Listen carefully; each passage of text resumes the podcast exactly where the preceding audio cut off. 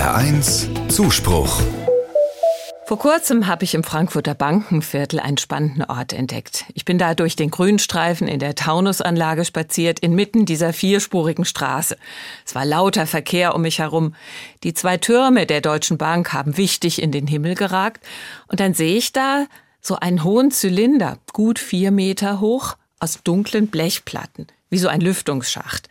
Er hat eine Tür, die steht ein bisschen offen. Ich guck mal rein und bin ziemlich erstaunt. Innen ist dieser Blechzylinder mit einem sehr schönen rosafarbenen Stein verkleidet, etwas marmoriert. Ich mache die Tür zu und stehe auf einem offenen Gitter aus kreisförmigen Metallringen. Das Beste, das sehe ich dann, dieser Zylinder ist auch nach oben offen und gibt mir den Blick frei in den Himmel. Ich schaue und bin am Staunen. Mitten in diesem lauten Verkehr ein stiller Ort. Das tut richtig gut. Dieser Frankfurter Schacht, so heißt der Zylinder nämlich, ist vom Künstler Cyprien Gaillard entworfen worden, als Skulptur für den öffentlichen Raum. Da kann ich im öffentlichen Raum für einen Moment ganz privat sein. Einfach nur bei mir und dem Himmel über mir.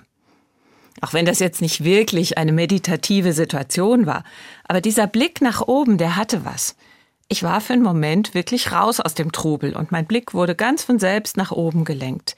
Wie so eine freundliche Aufforderung, hey, es gibt noch was anderes als das ganze Laute und Wichtige da draußen. Schau mal, du bist da und der Himmel ist auch noch da. Das hat mir gut getan.